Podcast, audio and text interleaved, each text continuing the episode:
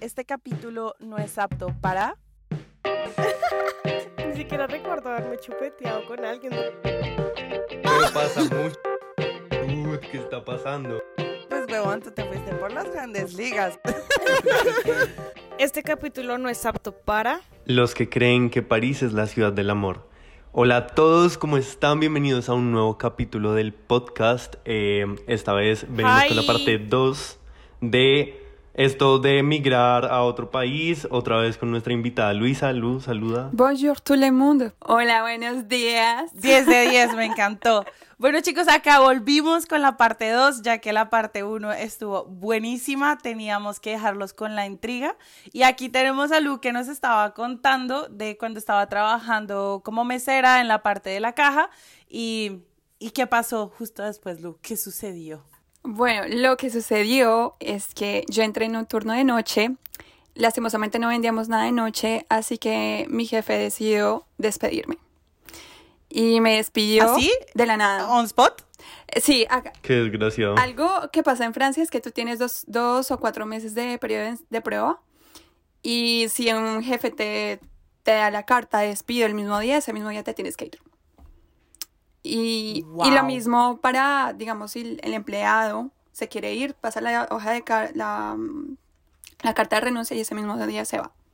Entonces ese día, ese día me fui, me quedé sin nada, sin ahorros, en la calle, con un apartamento que acababa de arrendar, eh, que por cierto era de 10 metros cuadrados. Y bueno, a buscar... Eso no trabajo. es nada. Bueno, esa es otra cosa, que acá los espacios son súper reducidos. Entonces, si ustedes quieren venir a París a vivir en un apartamento de 30 metros cuadrados, muy difícil o muy caro. Lu, pero ven, o sea, y en el momento que a ti te simplemente te, te echaron prácticamente de un momento a otro, o sea, fue como, bueno, no hay, no hay nada que podamos hacer, te tienes que ir. Tú en ese momento, ¿qué hiciste? O sea, ¿cómo fue tu proceso para volver a encontrar trabajo? Eh, en ese momento, ¿ya te habías graduado de tu MBA? O sea, ¿cómo, qué hiciste después de eso? Porque, Dios mío. No, en ese momento fue mi segundo año que llegué a, Fran a París Ah, ok. y llegué a hacer el curso de francés. Yo ahí todavía no pensaba nada de máster, Oh. todavía no había- pensaba nada de... Estaba estudiando francés en la universidad. Entonces, eh, creo que tuve mi primer breakdown y llamé a mi papá. Llamé a mi papá y le dije, papi, no sé qué hacer, tengo que pagar la luz, tengo que pagar el celular, tengo que pagar el agua, si no mañana me lo van a cortar. O sea, de verdad, nunca había sentido eso porque había salido de vivir con mis papás a vivir completamente sola. Entonces, eh, fue como eh, una situación muy estresante, pero que al mismo tiempo yo dije, ya, me toca conseguir un nuevo trabajo y mandé hojas de vida a todo lado, me caminé 25 restaurantes en una calle, lo recuerdo bien. Me tocó imprimir las 25 hojas de vida en, una, en un hotel, en la calle. O sea, me entré a un hotel, eh, me metí a un computador del hotel y imprimí las 25 hojas de vida porque no tenía cómo pagar las impresiones. Y me caminé una calle entregando hojas de vida, como loca. Entonces, gracias a Dios me llamaron de un restaurante. Y todo mejoró, digamos que ya los horarios se ajustaban mucho más, eh, el pago era un poquito más, entonces ganaba por ahí 840 euros. Y bueno, ahí estuve aproximadamente seis meses. Oh, wow. Menos mal, menos mal conseguiste como voltear todo para, para, um, para conseguir un nuevo empleo. Me parece, me parece denso, sinceramente. Um, Qué nervios porque es como tomar una decisión. O sea, todo es muy rápido. O sea, yo sé que me pondría a llorar y mientras entrego las hojas de vida estoy llorando y diciendo que si no me, o sea, si no me contratan, o sea, qué nervios porque tienes como toda una responsabilidad encima. Tú sola en un país, tú sola, donde el idioma es totalmente distinto, Total. donde no tienes a nadie. O sea, qué fuerte. Lo que dices de sola lo sentí por primera vez porque yo dije, mis papás no me van a enviar dinero porque nunca lo han hecho y no. Y yo me siento muy mal como hija de Pele sabiendo que ellos están en necesidad en Colombia porque ellos están en mucha necesidad allá. Entonces yo, yo no, no les he pedido ni un solo, ni un solo peso, pero sí dije, es, depende de ti, Luisa. Si consigues trabajo, te devuelves a Colombia o, o pasa algo. Entonces, bueno, Qué sí fue un poquito difícil. um, algo que me hiciste pensar es, mm, eh, y te pregunto a ti también, Pau, cuando tú hablabas del arriendo, estabas diciendo que tenías que pagar agua, luz, gas, más la renta.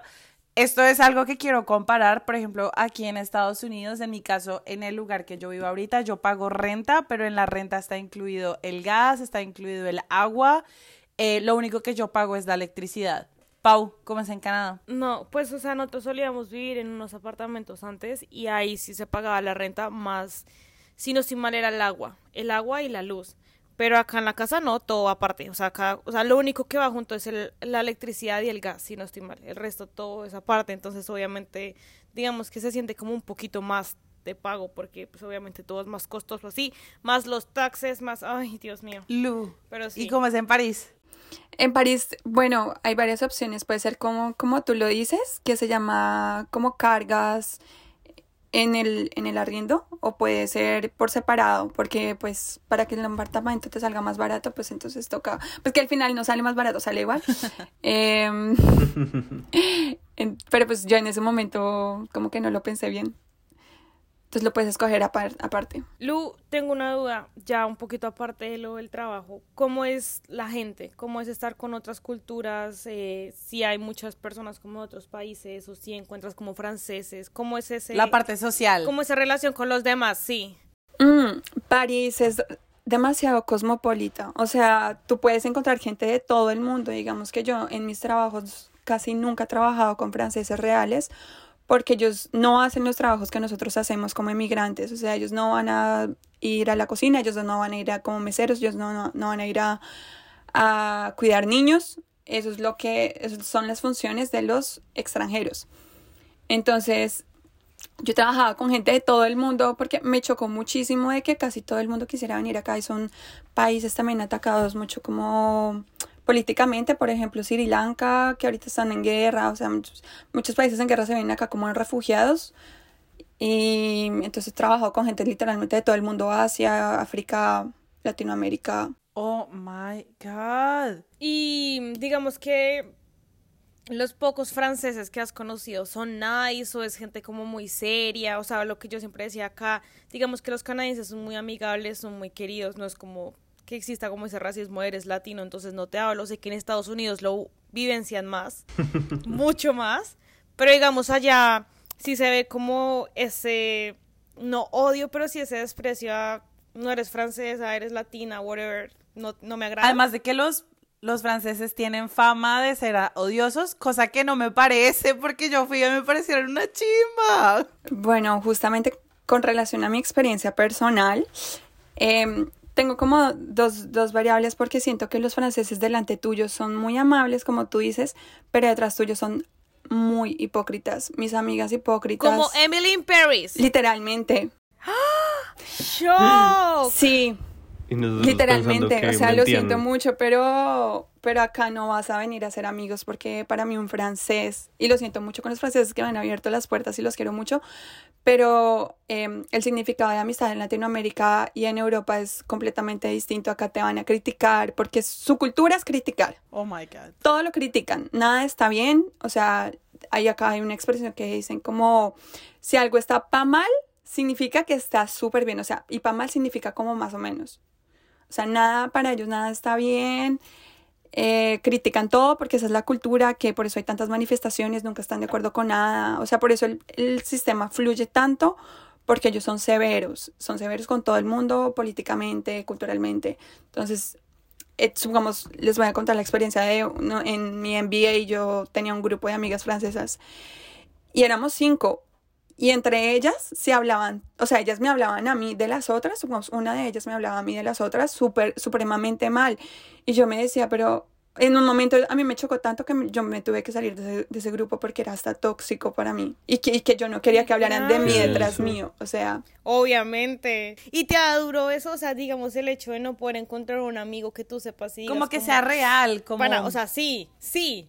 Porque digamos que eso es lo que me pasa a mí y creo que, no sé si a Saris también, que digamos que en Canadá es como básicamente lo mismo, yo ya lo había dicho antes, uno cuando llega a Canadá lo primero que te dicen es como no te juntes con latinos porque son unos chismosos hipócritas y es como quiero un amigo real como los que tengo en Colombia, ¿A ustedes porque les literalmente es lo primero que te dicen.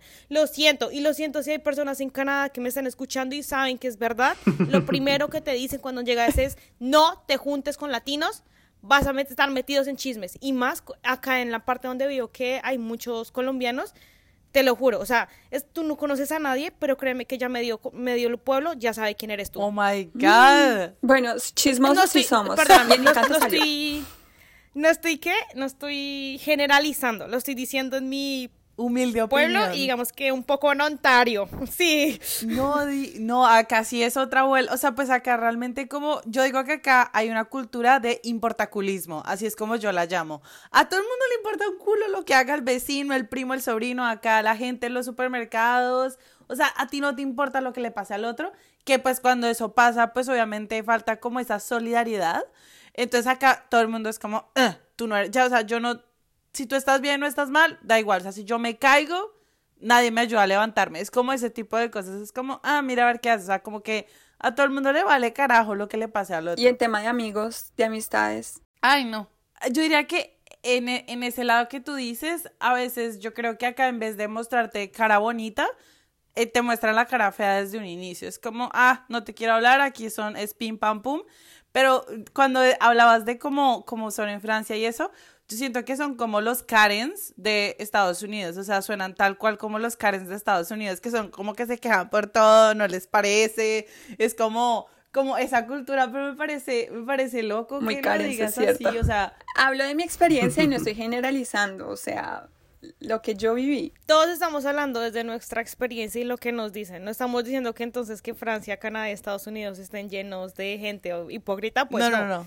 Pero pues si pudiéramos tener Total. gente como en Colombia, como Andy en este momento, pues tampoco me pondría bravo. Sí, esa es la parte bonita de Colombia.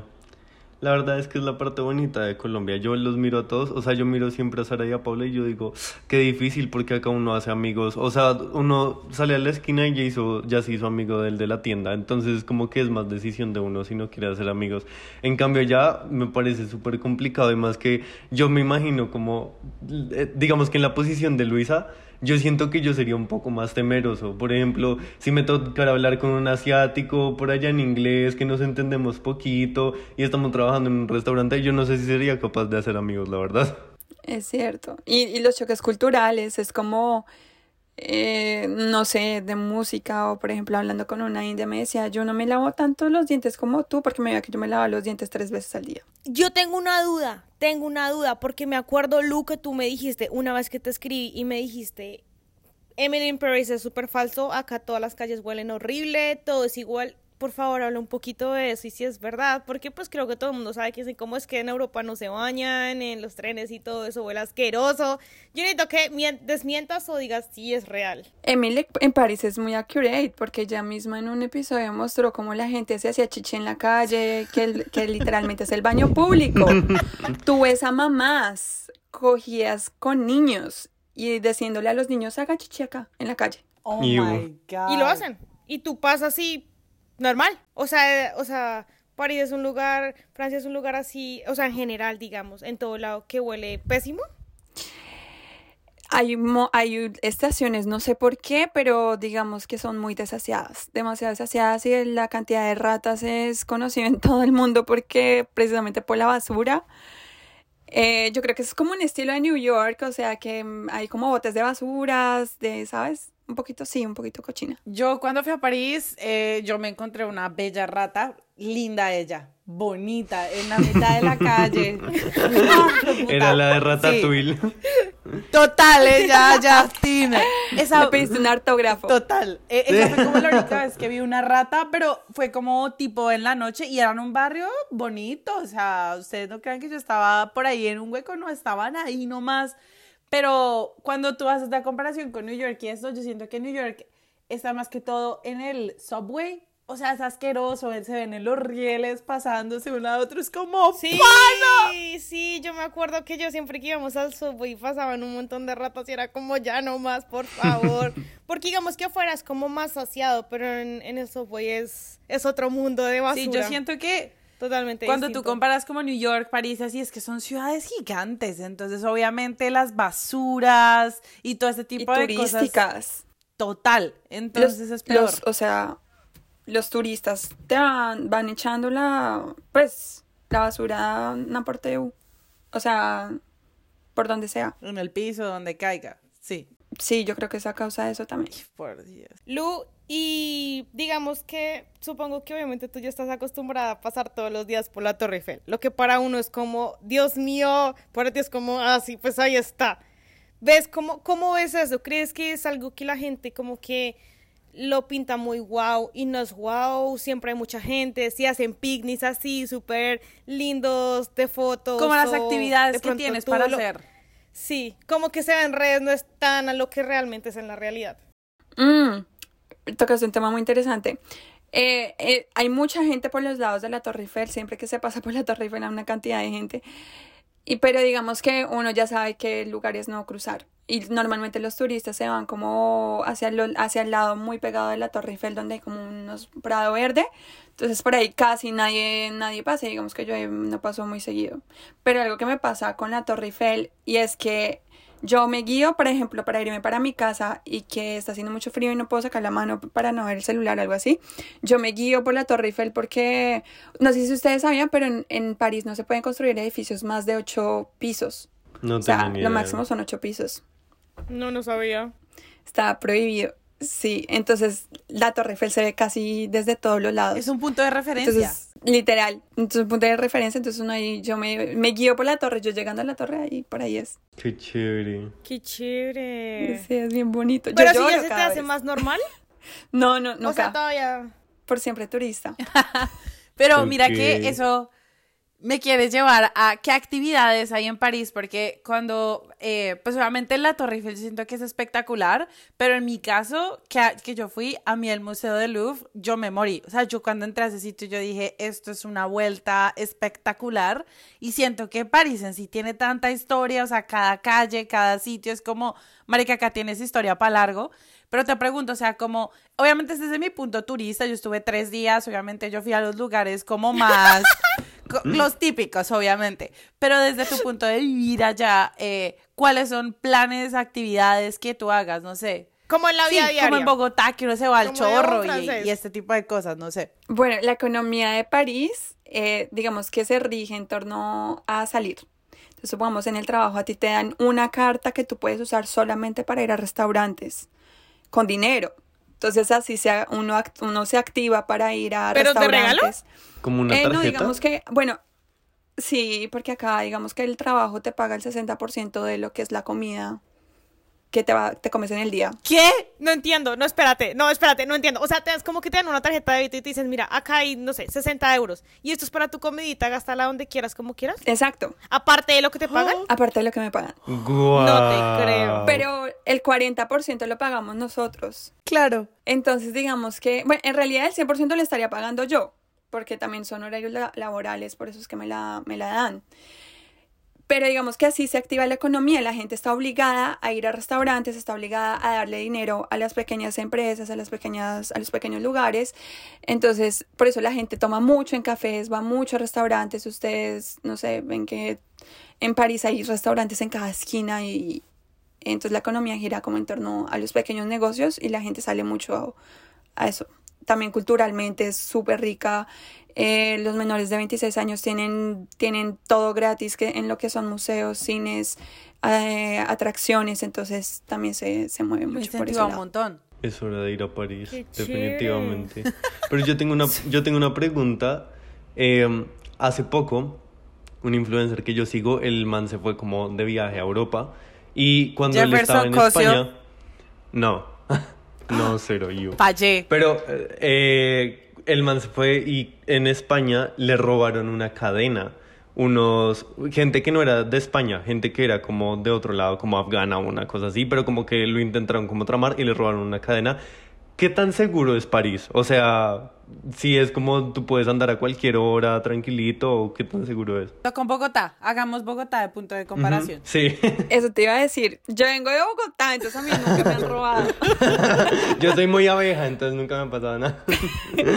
No, los colombianos casi nunca los roban, pero definitivamente París es realmente inseguro. ¿Qué? A ti te pueden estar, sí, y digamos, hay, no, no quiero hablar por todo el mundo, pero hay, hay normalmente un grupo de rom- romanas que se, y todas, todo el mundo las conoce en, Pa- en Francia, que se montan en una línea y uno ya sabe que es- tiene que cogerse todos los bolsos y tiene que cerrarse todos los bolsillos Qué porque grave, llegan que a todo el mundo te conozca. Qué Y, y uno las conoce porque físicamente son, son, pues, son bajitas y tienen 16 años, es un grupo como de 7 niñas, tienen 17 años y no las pueden meter a la cárcel, entonces por eso ellas roban, porque, porque no pueden ir a la cárcel por ser menores de edad. Pero yo tengo una duda. ¿Se ven homeless, gente de la calle o digamos, porque acá en Canadá digamos que se ve, pero pues en lo típico que es el downtown, pero no así como digamos en Bogotá que tú ves en todo lado, eso no es tanto así.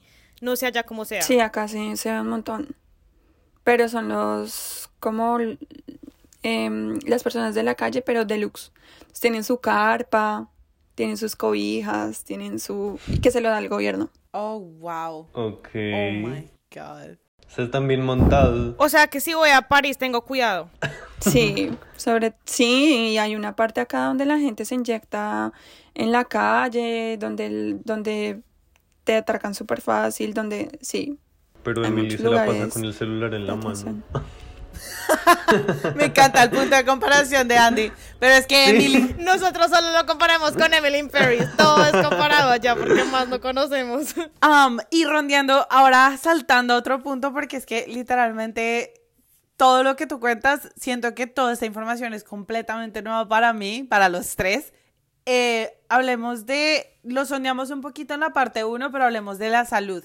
Eh, como, pues obviamente nos hablabas de la vez que fuiste a Ibiza y que te partiste el pie y toda la cosa y que te atendieron y esto, pero quiero tornarlo como a la salud mental. O sea, como allá tú dirías que en Francia hay esa conciencia y cuando hablamos de Universal Healthcare, eso está en parte de, de como de ese paquete, no sé cómo decirlo, pero ¿crees que existe esa conciencia allá? Porque yo quiero meter un momento ahí y es que no sé si en Estados Unidos sea igual, pero acá en Canadá eso importa demasiado. Pero sea una cosa seria, que no sabía que acá de verdad si tú dices, mira, me siento muy triste hoy, no puedo, o sea, de verdad estoy muy mal, no voy a trabajar, es como, ok, no vengas, tranquilo.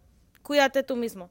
Y era lo que yo decía a veces que la gente lo toma como ya excusa, que es como estoy muy mal, mi mental health no está bien, no voy a trabajar, no hago nada, porque acá lo respetan demasiado, es algo muy importante. No sé si allá sea así. Yo no sabía que bueno, bueno acá para serles sincera no, no conozco mucho del tema, pero siento que las personas no le, no le tienen, no le ponen atención a la salud mental, no sé cuál es el porcentaje de, de personas con mental islands. Pero ven, y por ejemplo, Lo si yo quiero, te, te doy la comparación acá. Si yo quiero ir a terapia aquí, a mí cada sesión me vale entre 80 y 100 dólares. O sea, eso me vale una sesión de terapia aquí. ¿Cuánto puede valer una sesión de terapia allá? Pues no sé, obviamente Tam- también, carísimo, ¿cierto? también, sí, sí, sí. O sea que no está incluido en Universal Healthcare, o sea que realmente no, gravísimo, pana. Y ahora, y ahora piénsalo así, imagínate, es que la mayoría de personas son de otros países, no son franceses. Tú no, o sea, por lo menos yo no podría tener una terapia en inglés. No me voy a expresar de la misma forma, mucho menos lo voy a hacer en francés. Entonces ahora, encontrar un psicólogo que hable español en Francia te va a cobrar aún más plata de lo que un psicólogo normal te va a cobrar. O sea, total. difícil, difícil. No, y digamos que yo tu- tengo tera- terapeuta y ella está en Colombia y yo le pago 15 euros la hora. O sea, Pana, es que por Zoom todo es más fácil en ese tipo de cosas. sí, total. Digamos que la, el sistema de salud eh, te cobre un, un porcentaje, pero no es mucho, y tú tienes una mutuel. La mutuel significa como una prepagada que te lo da el trabajo y te debería pagar el resto del porcentaje, pero eso depende de cada mutuel. Supongamos, en mi, en mi caso, mi mutuel no me paga el 100% de, de la cita, entonces la cita me vale 100. em, eh, el, la- el seguro médico normal me vale como me paga por ahí, no sé, 15 y la mutuel me paga por ahí unos 20, entonces yo tendría que estar pagando por ahí unos, no sé, 65, 70 euros. Eh, yo quiero saber, yo no sé si tú has ido, pero de pronto, ¿cómo es la fiesta parisina y cómo son los horarios allá? Porque yo tengo entendido de que, de que en Francia se levantan súper tarde, pero asimismo como que todo, como que el día se termina también súper empuja. tarde, entonces no sé cómo funciona todo eso.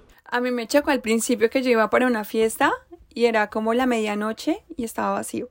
Y yo, pero en Colombia eso sería el boom a la medianoche. Pero pues van hasta las 6 de la mañana, entonces ya la gente tiene un pre, entonces en el pre normalmente son en las casas, toman algo con los amigos, después se van tranquilos a- al club. Los franceses no, no bailan mucho. Ok. Entonces tú en el club vas a ver como gente de todo el mundo, pero no, no tantos franceses, desde mi punto de vista. Y es electrónica, supongo. Mm, hay, de, Hay todo. de todo. Yo me la paso en latino. ¿Sí?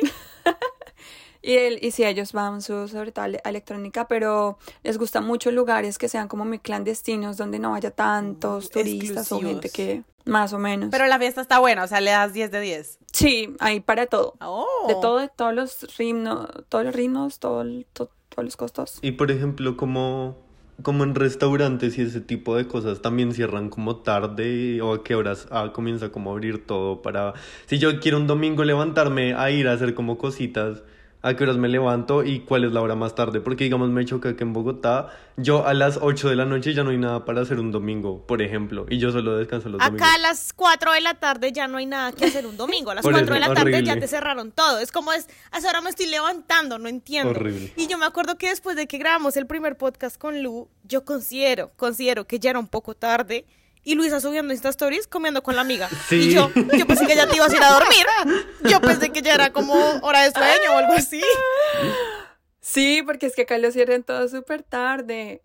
Am, bueno, ¿a qué horas que se comienza? El horario laboral, yo creo que es de 9 a 10 de la mañana. Yo empiezo a las 10 en mi trabajo. Eso es tarde. ¿Y a qué horas entonces? Sí? O sea, ¿tú trabajas de 10 a qué? A 6 o 7. Y luego qué horas cierran los restaurantes. Bueno, los restaurantes yo creo que van hasta las 11 de la noche, ¿sabes?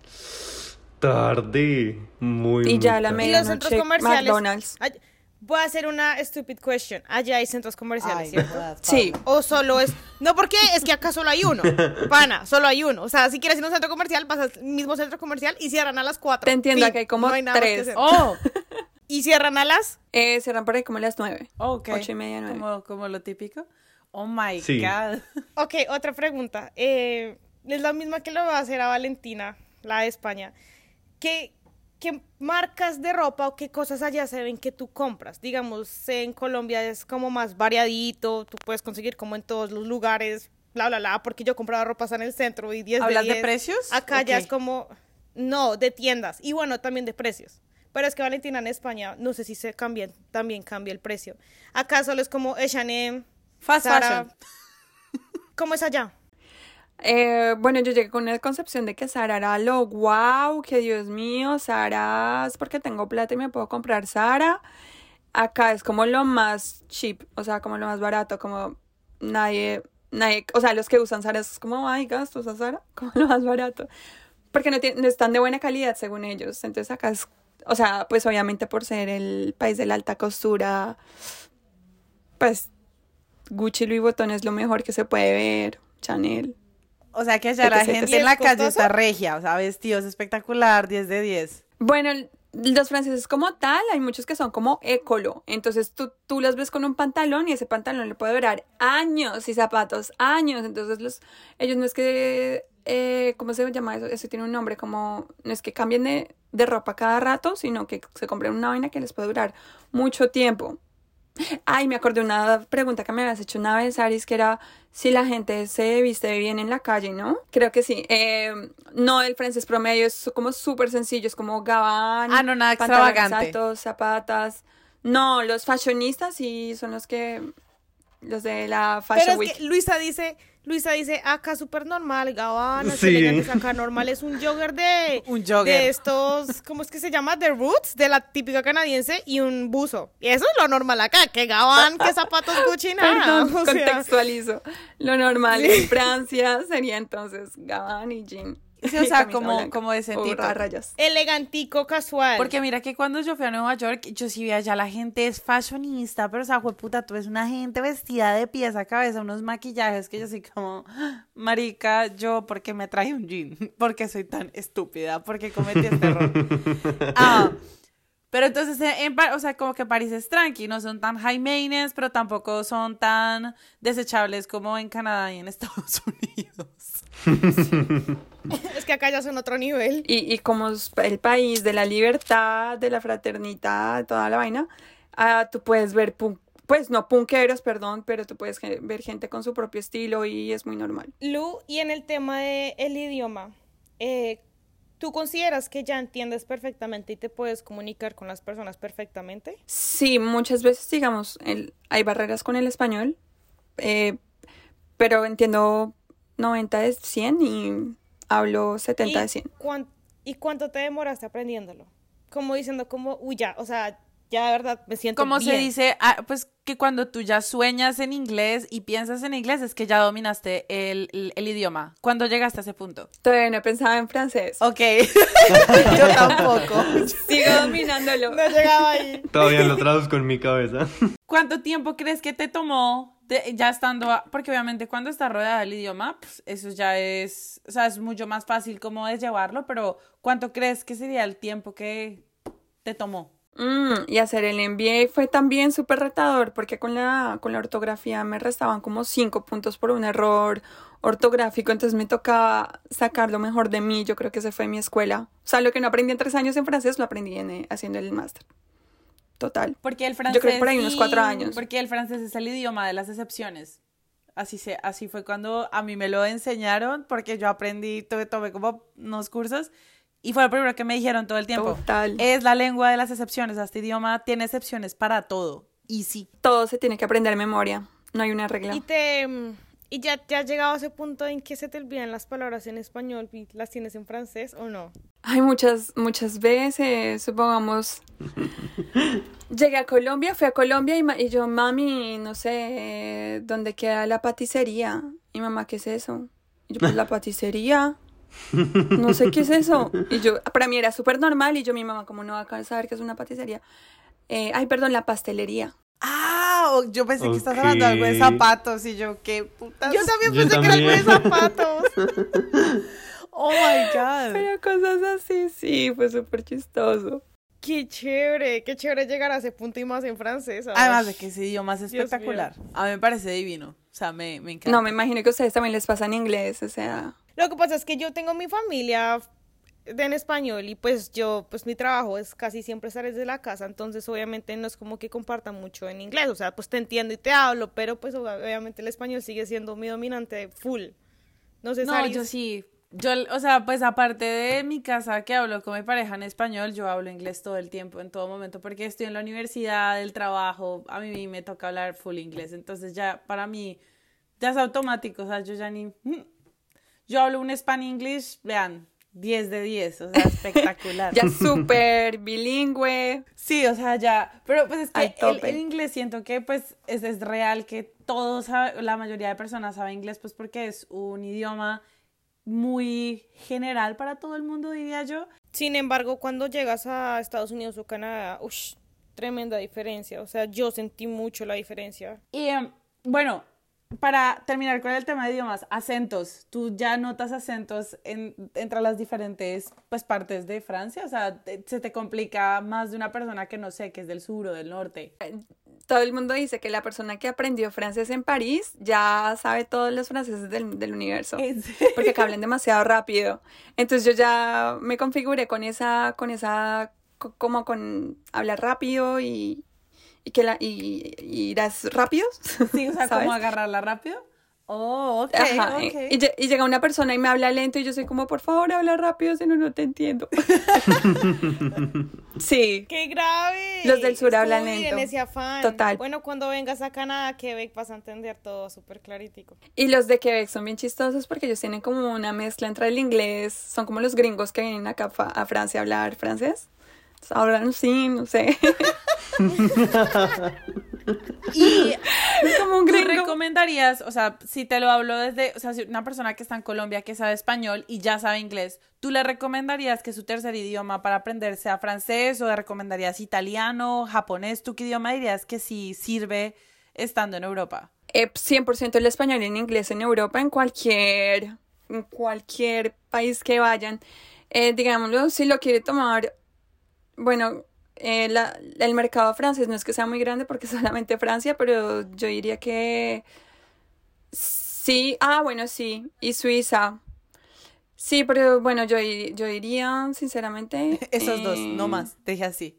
Sí, no aprenda nada más. Desde Yo que tengas esas bases puedes ir.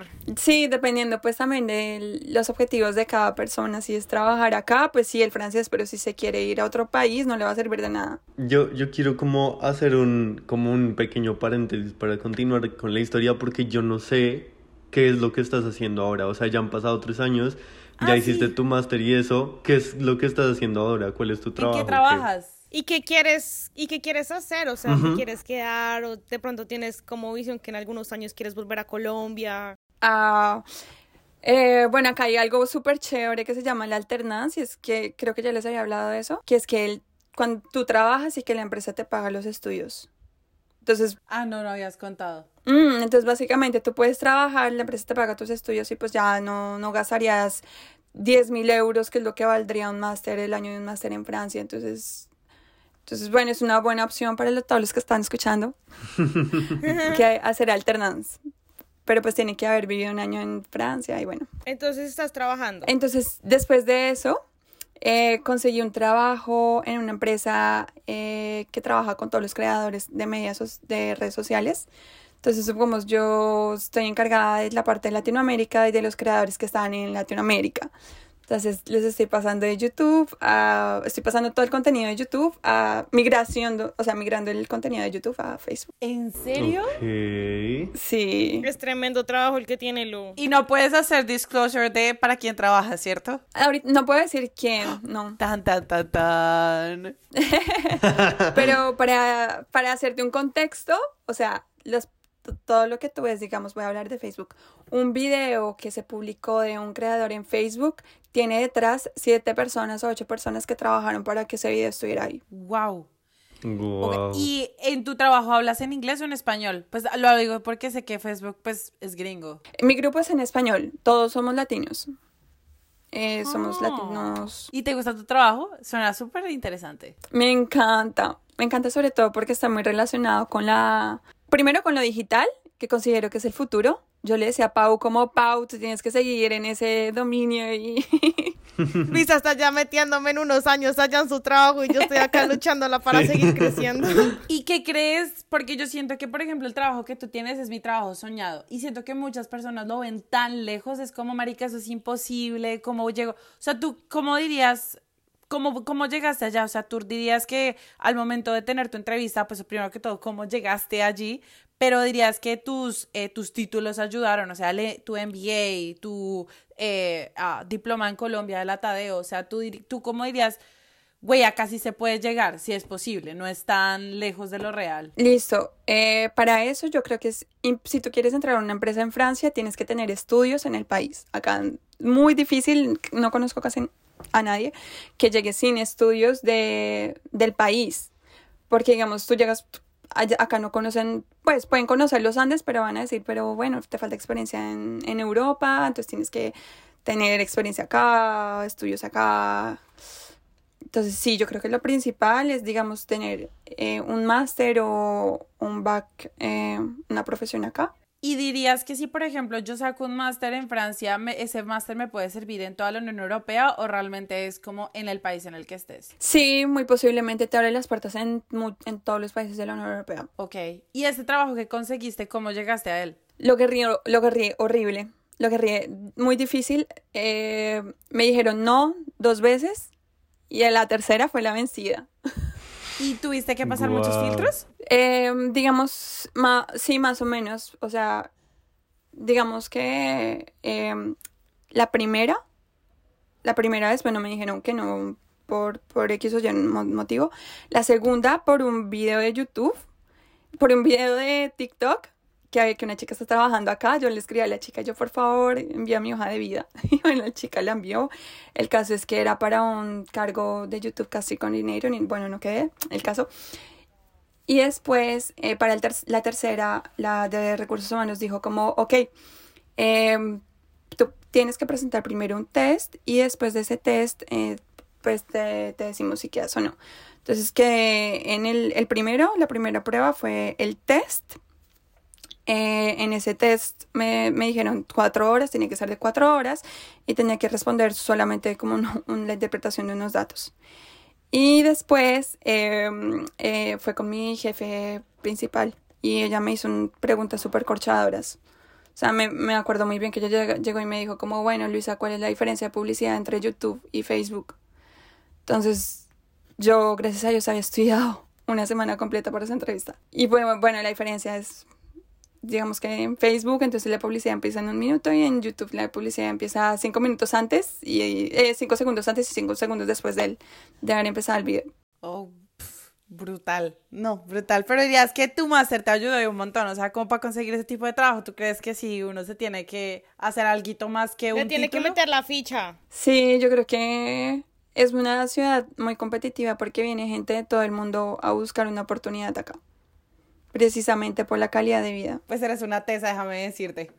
Side comment. Ay, ustedes también son unas tesas. Y yo, yo quiero preguntar como ya de las últimas cositas para terminar, voy a como juntar dos preguntas que tengo y es cómo es vivir eh, económicamente hablando en París. Es decir, tú dices que se come mucho en restaurantes, entonces casi no cocinas o si cocinas en las mañanas y cómo vale qué tan mercado? costoso es vivir. ¿Cuánto te vale el arriendo? Ah, bueno. Sí, se puede saber o el arriendo, Uh -huh. ¿no? Como mesera, como mesera a ti no te dan carta de, de restaurantes. O sea, eso es cuando tienes un contrato en una empresa grande. Pero como mesera, literalmente, habían días en que yo solamente me podía comer un huevo o una lata de atún. Y eso que el atún es caro acá. ¿Cuánto vale Eh, una lata de atún? Ejemplo. Dos euros. Acá vale 99 centavos. Acá también vale ya es muy 99 barato. centavos. Aquí el atún es re caro también. ¿Cuánto te vale tu arriendo? Eh, 500 euros. Y es chiquitito. Pero estoy en 10 metros cuadrados. Ok, pequeño. Ah, wow. Me acostumbré, me acostumbré. ¿Cuánto te tiras normalmente en un mercado? Eh, mensualmente yo le pondría por ahí unos 120 euros. ¿Tan barato? Pero pues por lo que yo tengo la tarjeta de los Ay, restaurantes. cierto. Ve, yo quiero esa tarjeta, marica. Y en, restaurantes sí puede ser Lo que es, es un montón. 20 euros por, por almuerzo, 15 euros por almuerzo. Ok. O sea que si te cocinas, te haces tu almuerzo y todo eso, o sí, sí, muy, se- muy seguido los fines de semana me hago, me preparo todo. El ¿no desayuno. te sientes solita? Mm, No, para nada. Fui hija única y estuve sola en toda mi niñez, entonces yo creo que eso me, me, me, me Y tienes tus amistades también allá, o sea, tienes como con quién pasar tu tiempo y ese tipo de cosas, o el trabajo es demasiado. Mm, no, sí, total, mi vida social es súper importante bueno. para mí.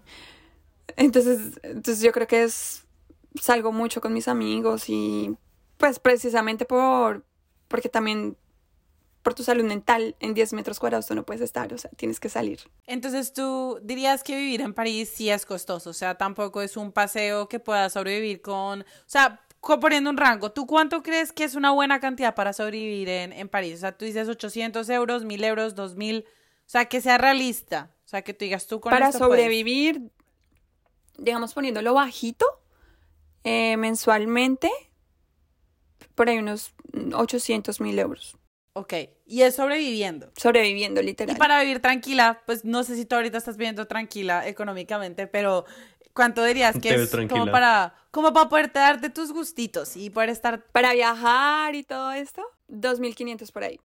oh my god. Ah, Pues para tener tu apartamento más grande, un poquito, o sea, no sé si a todo el mundo le gustaría vivir en 10 metros cuadrados, ¿no?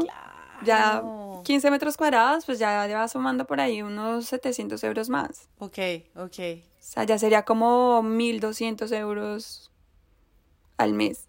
Ay, Lu, yo por mí la seguiría. Muchas gracias, Lu. Yo me voy a ir pronto, o eso espero. Yo sé que sí. Ah, no, yo me voy en dos años.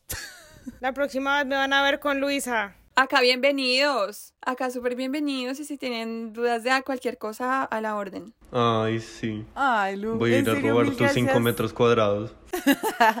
En serio, mil, mil gracias. O sea, eh, siento que más que todo para más allá del capítulo, siento que nos instruiste un montón a nosotros de cómo podemos lograr llegar al punto que tú estás. Ah, en serio, mil gracias por estar acá. Perdón por todos los contratiempos y diez mil cosas que han pasado en estos dos, en estas dos partes.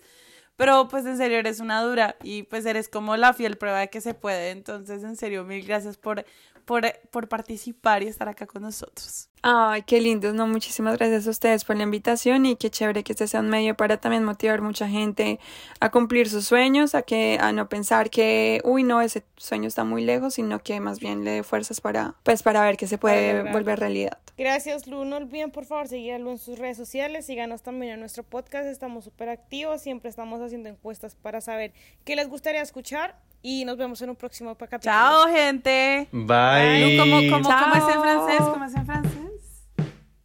Au revoir. Exactamente eso. Chao, gente. Esa vaina. Chao.